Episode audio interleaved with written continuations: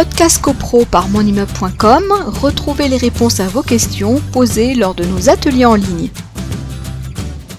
Euh, par analogie, on pourrait dire que dans une copropriété classique, vous avez un syndic qui est désigné et le syndic est contrôlé par un conseil syndical. Là, ça s'appelle le, conseil euh, euh, de, l'union qui va valider les décisions prises. Alors, quand votre copropriété fait partie d'une union de syndicats, évidemment, ce n'est pas le syndic qui va décider tout dans son coin, etc.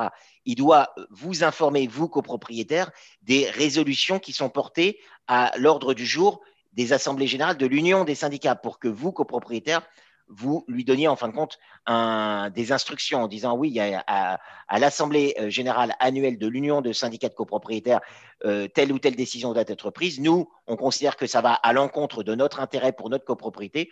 On vous donne instruction à vous lors de l'Assemblée générale de l'Union de, syndicats de voter oui, non, oui, non, abstention, etc.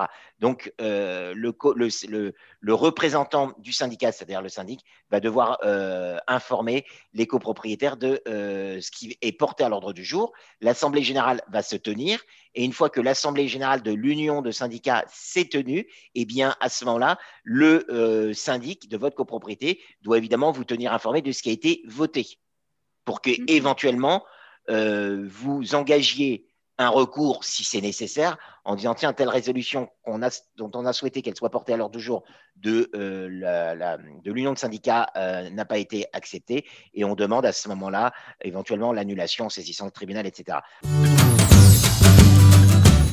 Podcast CoPro par monimmeuble.com, retrouvez les réponses à vos questions posées lors de nos ateliers en ligne.